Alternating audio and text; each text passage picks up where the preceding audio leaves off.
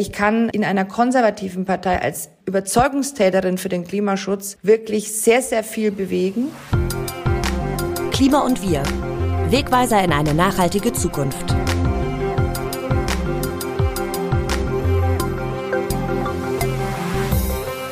Herzlich willkommen zu Klima und Wir, dem Podcast zu Klima- und Umweltthemen vom Redaktionsnetzwerk Deutschland. Vor der Bundestagswahl am 26. September spreche ich in einem Wahlspezial mit allen im Bundestag vertretenen Parteien darüber, was sie fürs Klima vorhaben. Das waren schon alle Parteien, bis auf eine. Heute wollen wir erfahren, wie CDU, CSU das Klima und uns Menschen schützen wollen, was drinsteht im gemeinsamen Programm der Schwesterparteien und was vielleicht auch nicht. Ihr hört die Ausgabe zu Klima und der Union. Ich bin Maximilian Arnhold und freue mich sehr, dass ihr mit dabei seid. Ich spreche nun mit Frau Dr. Anja Weisgerber, Bundestagsabgeordnete für die CSU aus Schweinfurt in Bayern und Klimabeauftragte der Unionsfraktion. Hallo Frau Weisgerber, erst einmal danke, dass Sie die Zeit haben. Wir machen heute mit Ihnen unsere Parteianalyse vollständig. Hallo Arnhold, ich bin sehr gerne bei Ihnen. Ja, Klimaaktivistinnen wie zum Beispiel Luisa Neubauer, die haben kein gutes Haar an dem Unionsprogramm gelassen. Sie nannte es eine 139 Seiten lange Weigerung, uns vor der Klimakrise zu schützen und das 1,5 Grad Ziel einzuhalten. Was macht der Vorwurf mit Ihnen als Klimabeauftragte? Sie hätten gar keinen Plan fürs Klima. In unserem Klimaprogramm haben wir das 1,5 Grad Ziel explizit genannt. Wir sagen ganz klar, wir setzen verbindlich die Treibhausgasneutralität Deutschlands bis 2045 um. Das ist ein sehr ehrgeiziges Ziel. Und so schaffen wir auch unseren deutschen Beitrag, um international den 1,5 Grad Pfad zu beschreiten. Und deswegen sagen wir mal, bin ich schon etwas enttäuscht, auch über die Bewertung der Klimabewegung zu den Maßnahmen, die wir bereits getroffen haben. Das ist eine gute Basis. Ja, wir müssen noch einen weiteren Zahn zulegen und die Instrumente im Klimaschutzgesetz mit dem Kontrollmechanismus, mit den Sektorzielen in allen Bereichen auch wirklich konsequent umsetzen in den nächsten Jahren. Aber ich möchte an der Stelle auch schon mal sagen, das, was wir auf den Weg gebracht haben mit dem Klimaschutzpaket, mit dem Konjunkturprogramm, mit 80 Milliarden Investitionen in den Klimaschutz und dem Klimaschutzgesetz jetzt mit den ambitionierten Zielen, das ist kein weiter so. Das ist schon ein sehr, sehr guter Beitrag. Und auch ganz kurz noch zum 1,5 Grad Ziel. Kein Staat im Klimaabkommen hat dem Budgetansatz zugestimmt. Wenn wir das jetzt nur in Deutschland machen würden, würden wir unsere Industrie verlieren, könnten nichts mehr für Klimaschutz tun. Und deswegen ist unser Ansatz, die anderen Staaten der Welt mitzunehmen, auch die Entwicklungs- und Schwellenländer und natürlich als Vorreiter ehrgeizig voranzugehen. Alles klar. Ja, das CDU-CSU-Programm, das trägt den Titel Stabilität und Erneuerung gemeinsam für ein modernes Deutschland. Sie wollen ein Modernisierungsjahrzehnt einleiten, einerseits, aber gleichzeitig soll irgendwie auch alles bleiben, wie es ist, Stabilität eben. Ein Widerspruch zeigt sich meiner Meinung nach ein bisschen beim Kohleausstieg. Die Klimawissenschaft ist sich einigermaßen einig, dass das Pariser Abkommen mit dem Ausstieg 2038 nicht zu schaffen ist. Warum kommt der Kohleausstieg mit Ihnen also nicht früher, wie es die Klimawissenschaft für notwendig empfiehlt? Wir haben auf europäischer Ebene einen Emissionshandel mit durchgesetzt, der jetzt auch noch auf deutsche Initiative hin ausgeweitet wird auf die Bereiche Wärme und Verkehr. Dieser bestehende Emissionshandel für den Bereich Energie hat dazu geführt, dass die erneuerbaren Energien und auch das Gas, die Gaskraftwerke wettbewerbsfähiger werden und im Endeffekt die Kohle durch den Markt verdrängt wird. Durch den Emissionshandel der Preis ist mittlerweile schon bei fast 60 Euro pro Tonne auf europäischer Ebene wird es womöglich ohnehin zu einem früheren Ausstieg aus der Kohle kommen, den wir auch damit forciert haben, weil wir dieses marktwirtschaftliche CO2-Bepreisungsinstrument auch durchgesetzt haben. Wichtig ist uns nur auf der anderen Seite, dass wir die Regionen, die von diesem Strukturwandel betroffen sind, auch mitnehmen, dass wir ihnen neue Perspektiven geben, dass wir dort Arbeitsplätze schaffen im Bereich erneuerbare Energien, im Bereich Batteriezellenproduktion oder anderen Klimainnovationen. Und dafür gibt es schon auch noch Unterstützung für diese Regionen. Das ist auch der Bestandteil und der Inhalt des Kohlekompromisses. Aber auch im Kohlekompromiss steht, dass es regelmäßige Überprüfungsschritte gibt, Und bei diesen Überprüfungsschritten wird auch kontrolliert, ob man nicht früher aussteigt. Und da wird es meiner Meinung nach ohnehin zu der Bewertung kommen und zu dem Ergebnis kommen, dass der Kohleausstieg früher kommt, auch mhm. forciert durch den europäischen Emissionshandel. Mhm. Wie genau wollen Sie denn bis 2045 klimaneutral werden? Also konkrete Zwischenziele für einzelne Bereiche oder auch Ausbauzahlen für erneuerbare Energien, die sucht man bei Ihnen im Programm vergebens. Warum? Weil wir sie schon beschlossen haben im Klimaschutzgesetz. Wir haben jetzt bis 2030 unser Klimaziel stark angehoben von 55 auf 65 Prozent. Das war das Ziel, das zum Beispiel auch die Grünen gefordert haben, bis wir es beschlossen haben. Dann forderten sie auf einmal 70 Prozent. Wir haben noch weitere Zwischenziele, auch für die einzelnen Sektoren, ganz konkret benannt und festgelegt bis 2045. Wir haben die Klimaneutralität vorgezogen auf 2045. 2045 und wirklich durchdekliniert, sektorscharf und jahresscharf, welche Ziele wir im Einzelnen erreichen wollen. Das ist der Kontrollmechanismus, der im Klimaschutzgesetz verankert ist, der wirklich auch der Garant dafür ist, dass wir immer on track bleiben, dass wir jährlich überprüfen, ob die Ministerien ihre Ziele erreicht haben.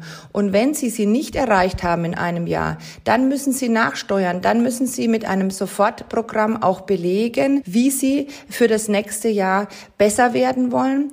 Und wie gesagt, dieser Kontrollmechanismus ist der Garant dafür, dass wir Klimaneutralität schaffen. Wir brauchen aber auch noch mehr. Wir brauchen weitere Reformen. Wir wollen eine umfassende Steuer- und Abgabenreform.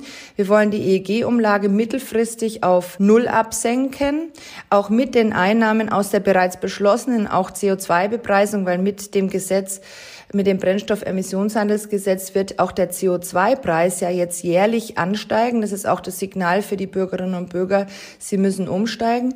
Bei dem Umstieg unterstützen wir aber auch die Bürger. Wenn ich da beim CO2-Preis direkt einmal nachhaken darf, in Ihrem Programm lese ich den schönen Satz, wir wollen den Aufwuchspfad der CO2-Bepreisung straffen. Können Sie uns das bitte einmal ganz konkret übersetzen? Was haben Sie vor? Das heißt, dass wir den Zeitpunkt bei dem wir dann auch den freien Markt haben beim Emissionshandel, der momentan für 27, 2027 geplant ist, dass wir den vorziehen wollen. Das heißt, ähm, dass wir schon früher einen höheren CO2-Preis bekommen, womöglich eben schon Mitte der 20er Jahre, nicht erst 27. Wie hoch ist der? Und das ist auch das ist auch das Signal an die Bürger. Der Preis wird sich am Markt dann auch bilden. Mhm. Das wird sich zeigen. Unser Ziel ist, äh, dass wir bis dahin in vielen Bereichen, im Automobilbereich und auch im Gebäudebereich schon umgestiegen sind. Das heißt, unser Ziel ist, dass durch die Förderung, die wir bieten, zum Beispiel mit dem Heizungsaustauschprogramm, mit der Innovationsprämie, dass wir damit auch die Nachfrage reduzieren nach den CO2-Rechten sozusagen. Es ist ja ein, ein Handel, der allerdings eben bei den Händlern auch stattfindet und damit hoffentlich auch der Druck auf den Preis Mitte der 20er Jahre nicht mehr so hoch ist, wie er jetzt wäre. Und ähm, dieses Instrument garantiert dann aber auch, dass wir Investitionen auslösen, weil wenn ich dann in CO2-frei oder CO2-freundliche Technologien auch investiere und umsteige, dann bekomme ich es eben schneller amortisiert durch den dann auch höheren CO2-Preis, der sich am Markt bildet. Ja, wie wollen Sie den CO2-Preis sozial ausgleichen? Wie die Grünen mit einem Energiegeld pro Kopf oder was haben Sie da? Das ist eine sehr, sehr wichtige Frage, die wir von Anfang an schon mitgedacht und auch beschlossen haben. Wir wollen ganz gezielt die Bürger beim Strompreis entlasten. Eben durch eine Abschaffung dann letztendlich auch der EG-Umlage. Wir haben sie ja jetzt schon gedeckelt. Das nutzt nach auch Gutachten von Wissenschaftlern insbesondere den Beziehern von kleinen und mittleren Einkommen, weil deren Stromkosten im Verhältnis auch zu den sonstigen Kosten zum Einkommen sehr, sehr hoch sind. Und wenn wir hier gezielt entlasten, wir auch den Bürgern gezielt helfen. Außerdem wollen wir auch das Wohngeld erhöhen, also dass die Bezieher von Wohngeld auch ähm, die höheren CO2-Kosten amortisiert bekommen und wir wollen die Bürger im ländlichen Raum unterstützen. Auch das haben wir bereits beschlossen durch eine höhere Pendlerpolitik Pauschale. In unserem Wahlprogramm steht auch, dass wir diese dynamisieren wollen. Das heißt, wenn der CO2-Preis weiter ansteigt, dass wir dann auch die Pendlerpauschale erhöhen wollen. Ja, umsteigen oder auch Pendler ist ein ganz gutes Stichwort. Reden wir als nächstes mal über den Bereich Mobilität. Mhm. Europa soll laut Programm erster Kontinent CO2-neutraler Mobilität werden. Dafür wollen sie, Zitat, technologieoffen den Wettbewerb der besten Ideen befördern wie wollen Sie die Klimakrise mit Technologien bewältigen, die noch gar nicht erfunden sind? Die Technologien im Mobilitätsbereich sind schon erfunden und sind im Markt und wirken auch sehr erfolgreich. Ein Teil der Entlastung der Bürgerinnen und Bürger steckt für uns auch in der Unterstützung, in der staatlichen Unterstützung für den Umstieg. Also wir wollen die Einnahmen, und das machen wir auch schon, aus der CO2-Bepreisung und zum Beispiel auch aus dem europäischen Emissionshandel ganz gezielt verwenden, um die Menschen beim Umstieg zu unterstützen. Und das im Mobilitätssektor technologieoffen. Das heißt für uns, wir wollen die alternative Antriebsart in dem Bereich einsetzen, wo sie am meisten Sinn macht. Das heißt, Elektromobilität stärken im Automobilbereich, wenn ich zum Beispiel kürzere Strecken fahre, aber auch die Reichweiten nehmen ja deutlich zu, auch längere Pendlerstrecken fahren muss, dann ist es gut, wenn ich dann auch tanke mit dem zum Beispiel Solarstrom vom Dach, wie ich das zum Beispiel mache und vielleicht auch noch einen Speicher dazu einsetze, damit ich auch flexibel bin und möglichst viel Energie aus den erneuerbaren Energien nutzen kann, dann macht die Elektromobilität Sinn. Im Bus, im Lkw-Bereich, im Flugverkehr, da sind die Batterien zu schwer, da brauchen wir die synthetischen Kraftstoffe, da brauchen wir die Wasserstofftechnologie. Und ganz, ganz wichtig, wir brauchen auch im Bestand eine Verbesserung. Es macht klimapolitisch auch keinen Sinn, jetzt wirklich alle Autos sofort zu verschrotten und wie die Grünen nur auf die Elektromobilität zu setzen, weil wir im Bestand eine Beimischung der Biokraftstoffe und der synthetischen Kraftstoffe brauchen, um unsere sehr ehrgeizigen Klimaziele zu erreichen. Mhm. Genauso setzen wir auch nicht ausschließlich auf die synthetischen Kraftstoffe wie die FDP, sondern als Volkspartei sagen wir, wir müssen technologieoffen die alternativen Antriebsarten dort einsetzen, wo sie am meisten Sinn machen. Mhm. Und dann schaffen wir auch unsere Klimaziele im Mobilitätsbereich. Warum steht kein Ende des Verbrennermotors bei Ihnen im Programm, das ja sogar die EU-Kommission fordert, 2035 nämlich? Wir wollen auch, dass der fossile Verbrenner zu dem Zeitpunkt nicht mehr zugelassen wird. Das heißt für uns aber nicht, dass es zwangsläufig ein Ende des Verbrennungsmotors ist. Es gibt jetzt schon Möglichkeiten, eben den Verbrennungsmotor mit synthetischen Kraftstoffen zu betreiben oder auch mit Wasserstoff zu betreiben. Der Ausbau von Autobahnen und Bundesstraßen, der soll mit Ihnen weitergehen. Sie wollen explizit Straßen bauen fürs Klima. Wörtlich heißt es, weniger Stau bedeutet mehr Klimaschutz. Das ist für mich offen gestanden ein Oxymoron, ein innerer Widerspruch, wenn man zum Beispiel dafür Wälder abholzt wie den Dannenröder Wald. Wie begründen Sie das? Also wir brauchen auf jeden Fall einen Ausbau und eine stärkere Attraktivität des öffentlichen Personennahverkehrs, auch der Schiene. Auch das steht bei uns im Programm. Wir investieren übrigens so viel in die Schiene mit dem Programm Starke Schiene wie ähm, zum Beispiel unter Rot-Grün nicht. Also wir haben massiv hier aufgestockt, auch was den öffentlichen Personennahverkehr angeht, was die Bundesmittel in dem Bereich auch angeht. Aber wir werden gerade auch im ländlichen Bereich, aber auch generell zum Beispiel für den Gütertransport, wir werden auch Straßen weiterhin brauchen. Und wir haben jetzt jüngst zum Beispiel hier bei mir im Wahlkreis ein großes Logistikzentrum von einem großen Lebensmittelversorger eingeweiht der ganz gezielt sagt, wir haben uns gezielt für diesen Wahlkreis entschieden, weil wir eine gute Verkehrsanbindung haben äh, weil wir in der Mitte Deutschlands sind ähm, und eben diese Verkehrsanbindung auch wichtig ist für die Logistik.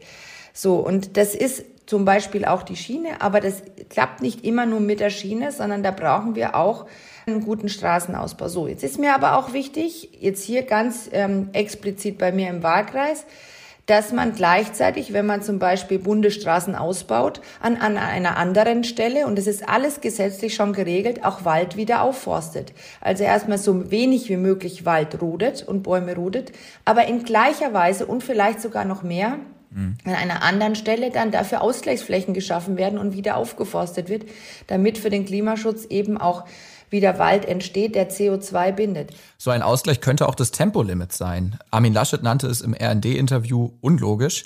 Sie als Klimabeauftragte wissen wahrscheinlich, dass ein allgemeingültiges Tempo zum Beispiel 130 die jährlichen CO2-Emissionen im Verkehr um 1,9 Millionen Tonnen reduzieren könnte. Es kostet auch nichts und die Sicherheit im Straßenverkehr würde es auch erhöhen. Ist es wirklich so unlogisch dann? Und wie stehen Sie als CDU-CSU-Klimabeauftragte dazu? Ein generelles Tempolimit ist aus unserer Sicht nicht zielführend. Wir haben bereits heute ständig oder auch zeitweise auf Autobahnen Tempolimits in manchen Abschnitten.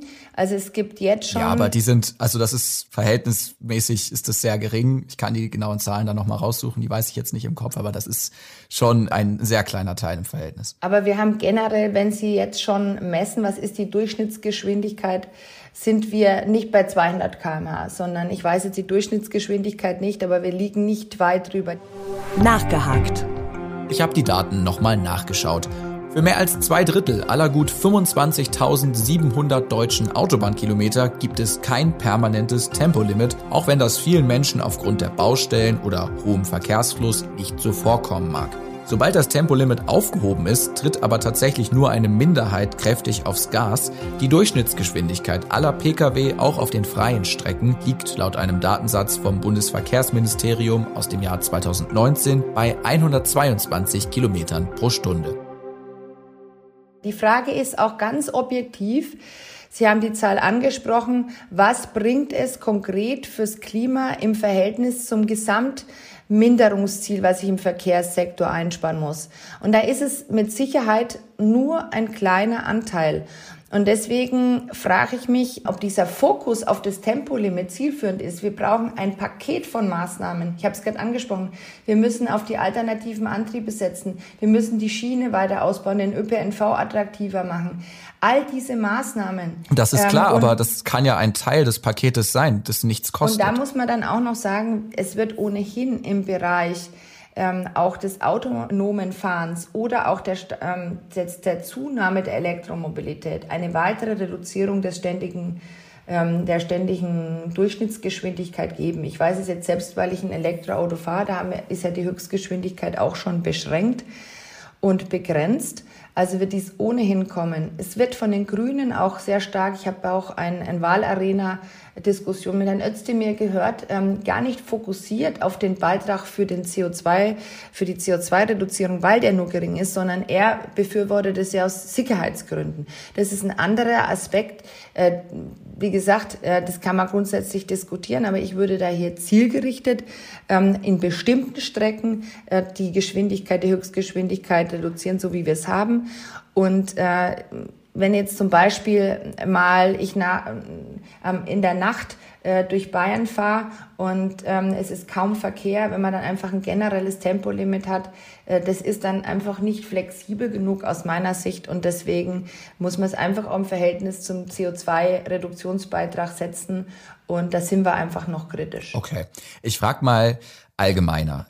Verbote im Mobilitätsbereich sind ja das eine, aber Funktioniert denn Ihr Prinzip Vertrauen in die Menschen, Freiheit statt Bevormundung, wie Sie es schreiben im Programm, wirklich? Oder sind wir nicht längst an einem Punkt in der Krise, wo es schärfere Regeln für alle braucht, weil wir eben die Reduktion nicht erreichen, weil wir schnell ins Handeln kommen müssen? Also erstmal ist es ganz wichtig, nicht nur die deutschen Mitbürgerinnen und Mitbürger zu begeistern, sondern wir müssen weltweit ähm, alle mitziehen. Und, das ist klar, das ist klar, aber wir, genau. wir müssen ja vor unserer Haustür handeln und dann können wir ja auch andere da begeistern. Auf jeden mit. Fall. Und, und genauso ist unser Ansatz, dass wir sagen, wir wollen in Deutschland beweisen, dass es funktioniert, zum Beispiel als Industrieland aus der Kernenergie jetzt auch noch aus der Kohle auszusteigen. Das macht kaum ein anderes Industrieland der Welt und gleichzeitig auch noch die Transformation für eine Mobilität der Zukunft hinzubekommen, indem wir durch unsere Automobilindustrie jetzt auch ganz stark auf die Elektromobilität setzen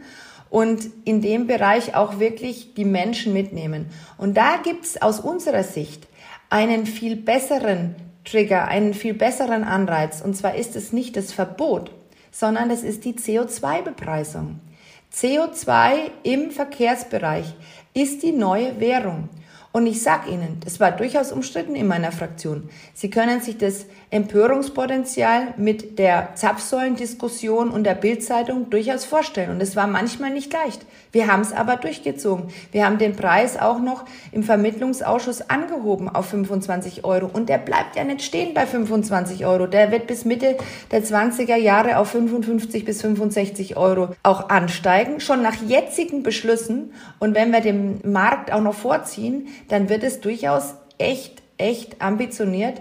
Das wird sich auf den Benzinpreis, es wird sich auf den Dieselpreis auswirken. Und das müssen wir den Bürgern sagen. Wir wollen es aber nicht morgen, sondern wir wollen ihnen die Zeit geben, umzusteigen und diesen Umstieg zu fördern. Und das ist aus unserer Sicht die Alternative zum Verbot und zum Ordnungsrecht nämlich die CO2-Bepreisung und die Förderung des Umstiegs. Und wir müssen auch auf europäischer Ebene nicht nur auf die Limits setzen, auf die CO2-Limits, die Grenzwerte für Neuwagen, weil dann adressieren wir den Verbraucher nicht. Wir müssen ja beim Verbraucher auslösen, dass er umsteigt. Und deswegen verstehe ich auch ehrlich gesagt nicht, dass die Grünen im Europäischen Parlament nur für die Anschärfung der CO2-Grenzwerte sind und nicht für die Ausweitung des Emissionshandels. Es klappt nämlich nur mit beiden. Wir wollen die Grenzwerte auch nicht abschaffen, aber wir brauchen europaweit auch den Emissionshandel. Ursula von der Leyen hat es jetzt vorgeschlagen und ich hoffe, sie werden auch auf europäischer Ebene diesen Weg gehen. Okay, ich möchte mal ein bisschen allgemeiner über den Klimaschutzansatz, den die Unionsparteien verfolgen, sprechen. Auch wieder da ein Zitat aus dem Programm. Unser christliches Menschenbild verpflichtet uns zur Bewahrung der Schöpfung und zum verantwortlichen Handeln gegenüber unseren Mitmenschen, gegenüber der Umwelt und gegenüber den zukünftigen Generationen. Ja, Ihr Kanzlerkandidat Armin Laschet, der ist Ministerpräsident in Nordrhein-Westfalen und lässt dort unter anderem noch immer Dörfer abbaggern für die Kohle, obwohl wir doch längst wissen, dass wir aus der Kohle aussteigen werden. Wir haben über den Kohleausstieg auch schon zu Beginn unseres Gesprächs geredet. Beim Kohleabbau haben wir es ja auch mit massiver Umweltzerstörung und mit Menschen zu tun, die ihre Heimat verlieren. Ich möchte an dieser Stelle nochmal fragen, also all das, wogegen Sie laut Ihrem Programm stehen. Ich möchte an dieser Stelle fragen, wie ist es vereinbar mit Ihren christlichen Werten und ja, vielleicht nochmal, warum kommt der Kohleausstieg da nicht früher? Wir denken Klimaschutz, den Wohlstand, die Arbeitsplätze und die soziale Frage zusammen. Wir machen eine ambitionierte Klimaschutzpolitik mit Augenmaß, bei der wir aber auch die Menschen mitnehmen, die vielleicht auch Angst haben, ihren Arbeitsplatz zu verlieren. Und das heißt für uns, dass wir den Ausstieg aus der Kernenergie beschlossen haben und jetzt zusätzlich noch den Ausstieg aus der Kohleenergie beschlossen haben und durch den Emissionshandel den Ausstieg wahrscheinlich auch noch beschleunigen werden. Aber die Menschen, die aus diesen Regionen kommen, die vertrauen in gewisser Weise auch auf ihren Arbeitsplatz. Und deswegen müssen wir die Zeit im Übergang nutzen, gerade auch den Jüngeren dort eine neue Perspektive zu geben. Und das bedeutet für mich auch soziale Marktwirtschaft. Das bedeutet die Fortentwicklung auch zur ökologisch-sozialen Marktwirtschaft. Das bedeutet auch die Akzeptanz oder wir, wir machen eben auch Klimaschutz und wollen die Akzeptanz für diese Politik bei den Menschen behalten. Und ich habe sehr viel Diskussionen mit jungen Menschen, die von mir, auch von meinen eigenen Kindern, die sind acht und zehn, eine ambitionierte Klimaschutzpolitik auch verlangen. Aber ich habe in meinem Wahlkreis, und ich habe die Automobilzuliefererindustrie, die vom Strukturwandel in der Automobilindustrie massiv betroffen ist, auch Gespräche mit Gewerkschaftern, die die Elektromobilität massiv in Frage stellen, äh, die mich beschimpfen und sagen, ähm, wir brauchen doch weiterhin den Diesel. Jetzt gerade wieder beim Haustürwahlkampf, weil sie schlichtweg auch Angst haben, weil sie Angst haben, dass sie Wohlstand, dass sie ihren Arbeitsplatz verlieren. Ich habe die Sorge, wenn wir nur wie gesagt, das Augenmerk auf die eine Seite haben, das heißt ambitionierter Klimaschutz, und die Menschen dabei verlieren, dass wir dann am Ende unser großes Ziel nicht schaffen. Und da haben wir als Volkspartei eine ganz wichtige Aufgabe, weil wir beides miteinander zusammenführen wollen. Und es wird uns dann immer wieder vorgeworfen, und Armin Laschet wird vorgeworfen, wenn er dann sagt, wir müssen auch gleichzeitig die Auswirkungen auf die soziale Frage mitdenken, dann wird ihm gleich vorgeworfen, er will weniger Ambition. Aber ich kann es wirklich auch aus Erfahrung sagen. Er hat jetzt zum Beispiel zugestimmt, dass wir die Klimaneutralität vorziehen auf 2045. Er hat zugestimmt, dass wir das Klimaziel erhöht haben auf 65 Prozent. Also von daher wird ihm da auch Unrecht getan. Armin Laschet hat zum Beispiel am Tag der Flugkatastrophe in Südwestdeutschland auch gesagt, wegen so einem Tag ändert man nicht die Politik. Ähm, nun klar, wurde ihr Wahlprogramm natürlich geschrieben vor der Katastrophenflut, vor den Bränden in Südeuropa und vor dem neuen Bericht des Weltklimarats, wonach 1,5 Grad schon 2030 erreicht werden. Hätten Sie sich als jemand, der aus Bayern kommt, äh, mit einem Ministerpräsidenten der Bayern immerhin fünf Jahre früher schon 2040 klimaneutral machen will, einen anderen Kanzlerkandidaten gewünscht, Markus Söder nämlich? Wir haben in der Klimapolitik in den letzten drei Jahren schon wirklich eine Basis gelegt, die Weichen stellt für eine Ambitionssteigerung in der Klimapolitik, die durchaus den Zielen der Grünen entspricht. Ich erinnere daran, die Grünen fordern 65 Prozent bis 2030. Das, das war aber, das war aber nicht meine Frage. Ich habe gefragt, ob Sie sich Markus Söder ich komm, als Ich komme sofort zu Ihrer Frage. Ich will nur ähm, auch dazu noch antworten, wenn Sie sagen, Armin Laschet hat gesagt, wegen so einem Tag ändern wir nicht die Politik. Ich würde sagen, wir haben die Basis dafür gelegt, dass wir äh, auch eine Antwort auf diese Naturkatastrophen geben. Wir müssen ambitionierten Klimaschutz betreiben und wir müssen, das wäre meine Antwort, auf dieser Basis und mit diesen Instrumenten, die wir schon haben, insofern einen Zahn zulegen, dass wir das ganz konsequent anwenden und durchaus wirklich noch weitere Reformen angehen. Ich habe die Abgaben- und Steuerreform Hätten genannt. Sie sich Markus Söder? Man kann Bayern und Nordrhein-Westfalen nicht eins zu eins vergleichen und deswegen hat Markus Söder gesagt, wir wollen in Bayern äh, wir wollen in Bayern dieses Ziel erreichen. Also Sie wissen ja, da gibt es ja auch öffentliche Aussagen dazu, ich habe in einem ganz frühen Stadium im März damals schon gesagt, ähm, dass ich mir sehr gut vorstellen kann, ähm, mit mehr Markus Söder in Berlin ähm, erfolgreich zu sein. Was ich ganz bewusst damit sagen wollte, ist, mit der Art von Markus Söder, die durchaus auch von Armin Laschet auch in der Politik letztendlich mitgetragen werden kann. Die Entscheidung ist gefallen. Und ich sage Ihnen ganz ehrlich, Armin Laschet hat in Nordrhein-Westfalen in vielen Bereichen eine sehr, sehr gute Politik gemacht. Auch ähm, was zum Beispiel den Ausbau der erneuerbaren Energien in Nordrhein-Westfalen im Vergleich zu Baden-Württemberg angeht. Und im Moment wird der Wahlkampf und seine Qualität sehr stark danach bewertet, ähm, an, aus meiner Sicht an Kleinigkeiten, an menschlichen Kleinigkeiten. So, und da würde ich mir wünschen, dass man viel stärker auch darauf schaut, ist denn ähm, die Leistung, die im Führen eines Landes schon gebracht wurde, ist die nicht eigentlich auch eine gute Basis und eine gute ähm, Auszeichnung und eine gute Voraussetzung für dieses Kanzleramt. Und da kann ich durchaus einen Vergleich mit Angela Merkel ziehen. Angela Merkel ist auch jemand, die ihre Bundestagsreden nicht frei hält. Aber die hat unser Land 16 Jahre lang gut regiert. So. Und deswegen. Da, da möchte ich ja. direkt eine Frage anschließen. Angela Merkel war auch mal Umweltministerin und hat 1997 gesagt, wenn ihr heute nicht Umweltpolitik macht, dann wird es für eure Kinder doppelt und dreifach teuer. Es gab das Klimagesetz, das vom Bundesverfassungsgericht verklagt wurde als nicht generationengerecht. Die Klimaunion, die möchte auch, dass die Union mehr tut fürs Klima, fordert das ganz stark. Nach all dieser Zeit, nach diesem Gesetz, nach dem Urteil, warum sollten Ihnen die Menschen das abkaufen, dass die Union das Problem jetzt verstanden hat und angeht? Weil die Beurteilung der Entscheidung des Bundesverfassungsgerichts anders ausfällt. Das Bundesverfassungsgericht hat nicht die Instrumente des Klimaschutzgesetzes und den Kontrollmechanismus an sich angegriffen, sondern das Bundesverfassungsgericht hat gesagt, ihr müsst der Generationengerechtigkeit, der müsst ihr quasi zum Erfolg verhelfen. Also diese Ziele, die müssen generationengerecht sein. Und wenn ihr damals noch bis 2050 klimaneutral werden wollt, dann müsst ihr bis 2030 ambitionierter werden und den Weg nach 2030 konkreter beschreiben. Und zur Wahrheit gehört, dass genau diese Zielbeschreibung und Konkretisierung der Ziele und die Umsetzung und Änderung des Klimaschutzgesetzes in Deutschland kurz bevorstand.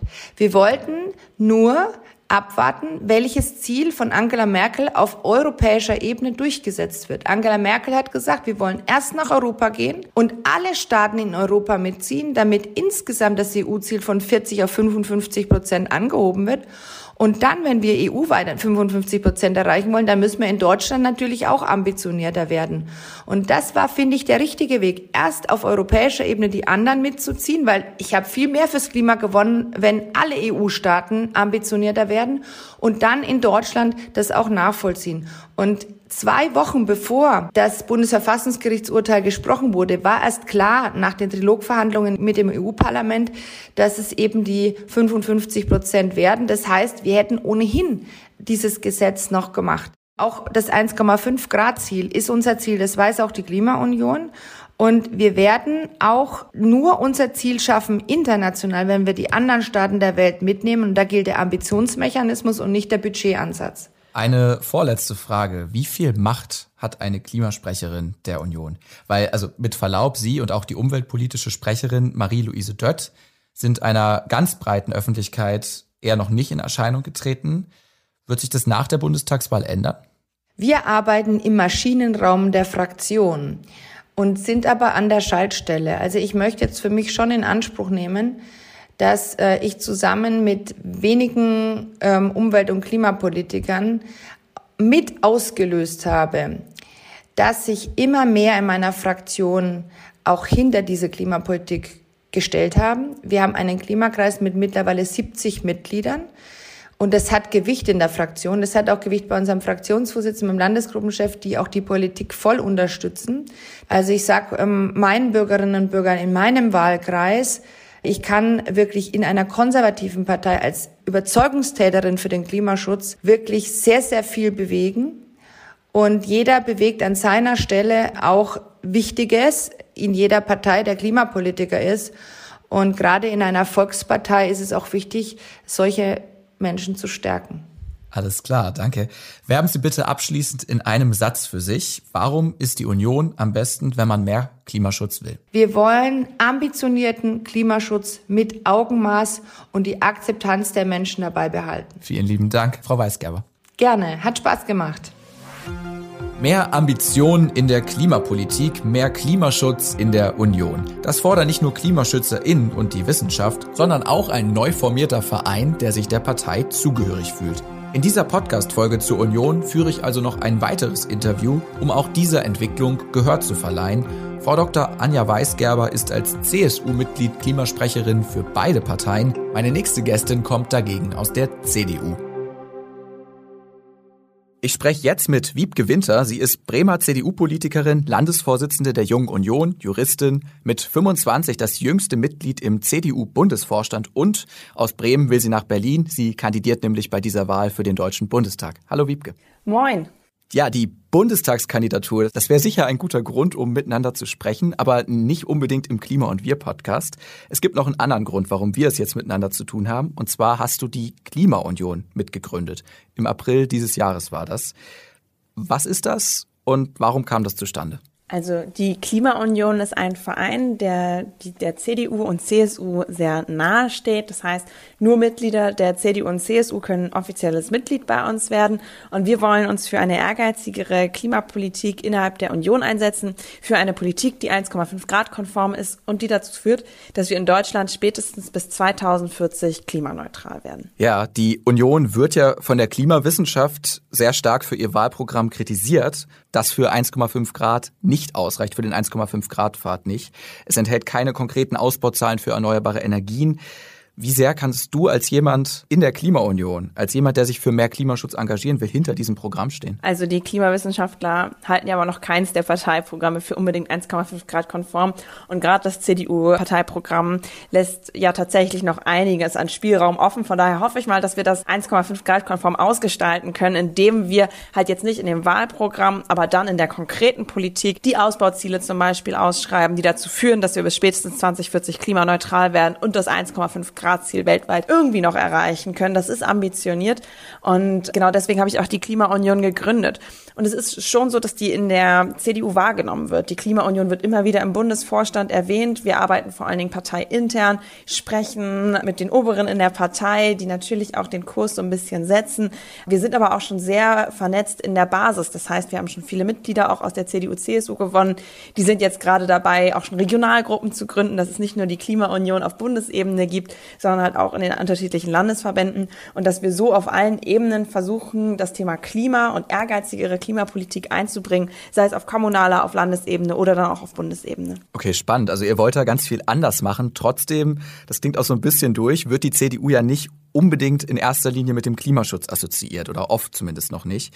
Wie willst du als junger Mensch den Leuten vermitteln, dass die CDU jetzt das Klima retten will oder mal ein bisschen überspitzt, hast du nicht das Gefühl, dafür in der falschen Partei zu sein? Im Gegenteil. Ich bin der Überzeugung, dass wir nur mit der Union den Klimawandel wirklich schaffen können, die Klimakrise schaffen können, aus verschiedenen Gründen. Der erste Grund ist, dass die Union wahnsinnig gut vernetzt ist in Deutschland und wir, um das schaffen zu können, alle Menschen mitnehmen müssen.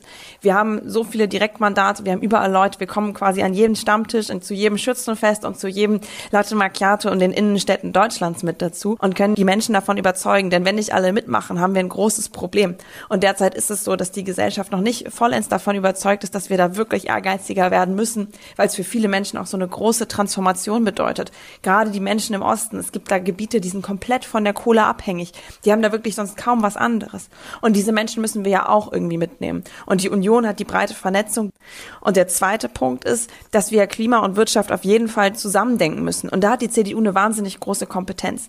Denn ohne unsere Wirtschaft, ohne die Steuereinnahmen, die wir dadurch generieren können, können wir es gar nicht schaffen, diesen Klimawandel überhaupt zu bezahlen. Und es bringt uns auch nichts, wenn wir vielleicht in 30, 40 Jahren klimaneutral sind, aber hier überhaupt nicht mehr gut leben können, weil wir vielleicht überhaupt keine Industrie mehr haben, weil wir unsere Wirtschaft komplett kaputt gemacht haben. Das ist kein Ziel, was cool ist, da wird niemand mitmachen. Das heißt, wir müssen unsere Wirtschaft mitnehmen ähm, und das kann vor allen Dingen die CDU. Und wenn man sich anschaut, das muss ich hier an dieser Stelle schon mal sagen, ist, dass wenn wir den Klimawandel aufhalten wollen, dann brauchen wir vor allen Dingen grüne, saubere Energie aus erneuerbaren Mitteln, zum Beispiel Windkraft oder auch Solar. Da ist es so, dass wir in diesen Energiemarkt viel mehr soziale Marktwirtschaft reinbringen müssen. Weil derzeit ist das alles reguliert, alles subventioniert. Ähm, sonst wäre Kohle auch schon eigentlich gar nicht mehr rentabel, weil wir können Sonne und Windstrom mittlerweile für vier bis sechs Cent die Kilowattstunde herstellen. Klar, da kommen noch ein paar Kosten oben drauf, aber im Endeffekt ist es viel günstiger.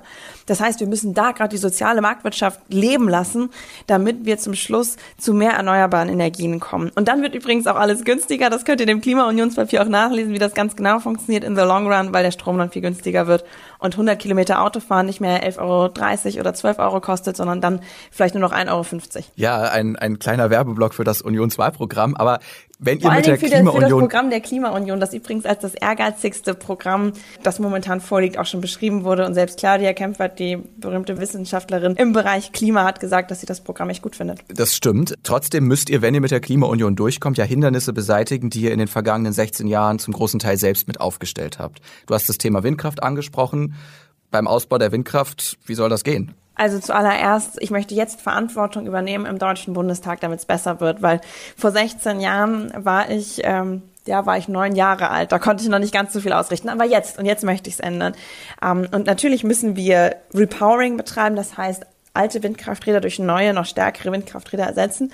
Wir müssen aber vor allen Dingen auch an Offshore-Windkraft denken. Und ich hier aus dem Norden, aus Bremen und Bremerhaven weiß, dass hier der Wind ganz schön doll pustet, gerade übrigens auch. Und dass Offshore-Windkraft eine wahnsinnige Chance darstellt, weil halt dort wir auch viel mehr Wind haben und vor allen Dingen auch beständig Wind haben. Das ist ja immer so ein bisschen die Sorge, die auch viele haben, dass die Versorgungssicherheit nicht gewährleistet werden kann. Das ist bei Offshore deutlich einfacher, weil wer schon mal am Meer war, ähm, der hat es wahrscheinlich noch nie erlebt, dass es da komplett windstill ist. Vor allen Dingen, wenn man ein bisschen rausfährt, dann sieht man da auch die Wellen.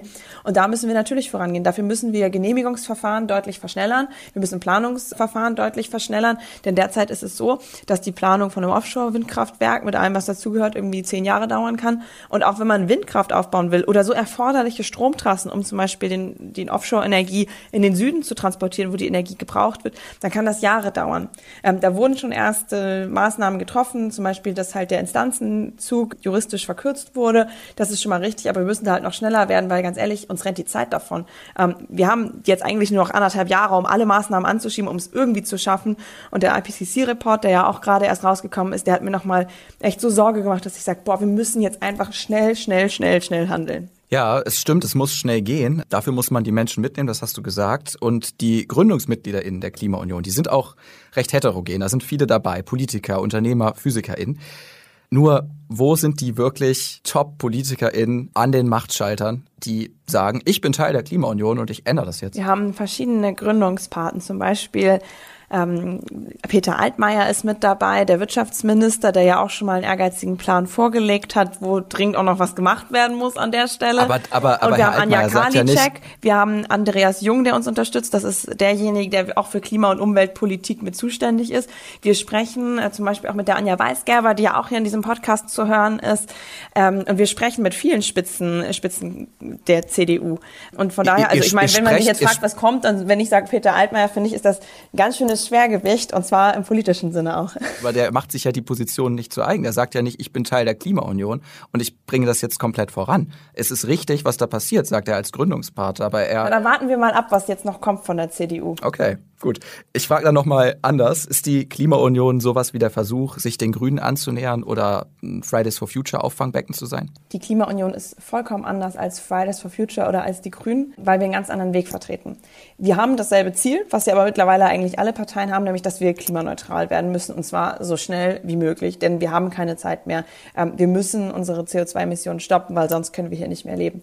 Der Weg, den wir vorschlagen, der grenzt sich doch aber ganz stark von dem ab, was die Grünen wollen. Denn wir setzen vor allen Dingen auf die soziale Marktwirtschaft, um den erneuerbaren Energienmarkt voranzubringen und nicht so sehr auf Verbote oder auf Verzicht, wie die Grünen das ja häufig dann auch fordern und gerade auch Fridays for Future das fordert. Und wir stehen übrigens auch sehr hinter unserer sozialen Marktwirtschaft und wollen den Kapitalismus nicht abschaffen. Das ist ja auch immer wieder etwas, was man von Fridays for Future hört. Was sind eure drei Top-Maßnahmen, die jetzt kommen sollen? Oder was wollt ihr jetzt als erstes anschieben? Das Wichtigste ist, dass wir den Energiemarkt reformieren, dass wir auf erneuerbare Energien setzen. Denn wenn wir alles elektrifizieren, dann können wir schon 86 Prozent der CO2-Emissionen eliminieren. Das ist schon mal ein ganz schön großer Batzen, an den wir jetzt zuallererst dran sollten. Das ist der größte Hebel. Das mag nicht so sexy klingen. Da kann man als Einzelner sich vielleicht eine Solaranlage irgendwie aufs Dach äh, stellen, wenn man das denn kann, wenn man jetzt nicht in einer Mietwohnung wohnt, wie ich das tue, oder sich ein E-Auto anschaffen. Das ist total wichtig und richtig. Aber das ist halt das, was der Staat vor allen Dingen auch tun muss. Das heißt, wir müssen mehr Windräder bauen, mehr Solarparks bauen, mehr Offshore-Windräder bauen und wir müssen vor allen Dingen auch die erforderlichen Stromnetze bauen und wir müssen dafür auch vor allen Dingen mehr auf europäische und internationale Kooperationen setzen. Europäisch, dass wir zum Beispiel auch Stromaustausch betreiben. Das heißt, wenn zum Beispiel Dänemark wahnsinnig gut ist in Offshore-Windkraft, dass wir das vielleicht auch an Österreich oder so dann zum Schluss verteilen, die jetzt vielleicht nicht so den Zugang zum Meer haben. Und es geht auch darum, dass wir internationale Handelsabkommen schließen, die den Klimafaktor mit einbeziehen. Es kann halt nicht mehr sein, dass unter deutschen oder europäischen Handelsverträgen zum Schluss dann Wälder abgeholzt werden im Regenwald. Es kann nicht sein, dass wir dann Handelsverträge schließen, die dazu führen, dass irgendwo anders noch Kohlekraftwerke gebaut werden, sondern zum Schluss muss der Faktor Klima immer mit eingepreist werden. Und deswegen finde ich zum Beispiel den Vorstoß von Ursula von der Leyen, der ja auch von der CDU gefordert wurde, total richtig, dass wir zum Beispiel diese Carbon Border Tax haben, dass wir halt Emissionsausgleich haben haben an der Grenze, wenn wir über Import und Export nachdenken. Ist übrigens auch total wichtig, damit wir international wettbewerbsfähig bleiben. Ja, ein Plädoyer für den Klimaaufbruch in der Union. Auf der Webseite der Klimaunion lese ich unter deinem Bild, ich habe die Klimaunion mitgegründet, weil die Klimakrise gerade meine Generation betrifft. Wenn wir heute nicht handeln, haben wir in 20 Jahren ein echtes Problem. Hast du eigentlich manchmal Angst, dass ihr es mit der Klimaunion nicht rechtzeitig schafft? Ich denke mal, dass das, wir als Klimaunion sind wir ein Teil ähm, der ganzen Bewegung. Und wir wollen vor allen Dingen den Anstoß in der Union geben und wir geben wirklich alles. Also meine sechs Mitgründer und ich und alle Leute, die in der Klimaunion sind, die geben da gerade so viel Zeit und Energie rein, um Leute zu überzeugen, um aufzuklären. Und ich gebe alles momentan, was ich kann. Ich möchte Verantwortung übernehmen. Deswegen kandidiere ich jetzt tatsächlich auch für den Deutschen Bundestag, weil ich sage, wir müssen diese Klimakrise lösen. Aber natürlich habe ich Sorge, dass es zum Schluss nicht reicht. Ich glaube, die Sorge treibt alle Leute um, die sich dafür für dieses Thema stark machen. Und natürlich habe ich Sorge, dass sich Bilder bald massiv wiederholen, wie zum Beispiel in Rheinland-Pfalz oder NRW. Wenn man auf Überschwemmungskarten guckt, dann sieht man, dass auch Bremen und Bremerhaven da rot markiert sind, weil wir von Sturmfluten nicht gefeit sind. Und natürlich, ich mache mir da riesige Sorgen. Ja, und das zeigt einmal mehr, wie wichtig dieser Kampf ist, auch in der Union. Vielen lieben Dank, Wiebke, für das Gespräch und viel Erfolg für den Wahlkampf. Ich danke dir. Das waren Anja Weisgerber, die Klimabeauftragte der Unionsfraktion, und Wiebke Winter, Bundestagskandidatin von der Klimaunion. Zwei Frauen, die CDU und CSU voranbringen wollen beim Klimaschutz. Was meint ihr denn dazu? Hat die Union die richtige Richtung eingeschlagen oder reicht es überhaupt nicht aus, was die Parteien vorhaben? Schreibt uns eure Meinung gern auf Instagram unter Klima und Wir und folgt uns dort und auch in eurer Podcast-App der Wahl. Das geht zum Beispiel bei Spotify, indem ihr auf Abonnieren drückt. Falls ihr uns bei Apple Podcasts hört, könnt ihr zusätzlich eine 5-Sterne-Bewertung hinterlassen. Die erhöht unsere Sichtbarkeit und so erfahren dann noch mehr Menschen von Klima und Wir. Ja, mit dem Klimacheck war es das tatsächlich nun schon. Ich habe nacheinander mit VertreterInnen aller Parteien gesprochen. Hört euch das gerne nochmal an, was Linke, FDP, SPD, AfD, Grüne und die Union zum Klima zu sagen haben. In dieser Reihenfolge sind die Episoden erschienen. Wenn es euch gefällt, sagt es auch gerne weiter und sprecht mit Familie, Freunden, Bekannten übers Klima. Nächste Woche gibt es noch eine letzte Sonderfolge zum Parteiencheck, in der wir unseren Blick mal ein bisschen weiten, über die Wahl im Allgemeinen sprechen, was dabei auf dem Spiel steht, wo die Klimabewegung gerade steht und was alles kommen könnte. Ich freue mich, wenn ihr auch dann wieder mit dabei seid. Mein Name ist Maximilian Arnhold. Danke sehr fürs Zuhören und bis dann.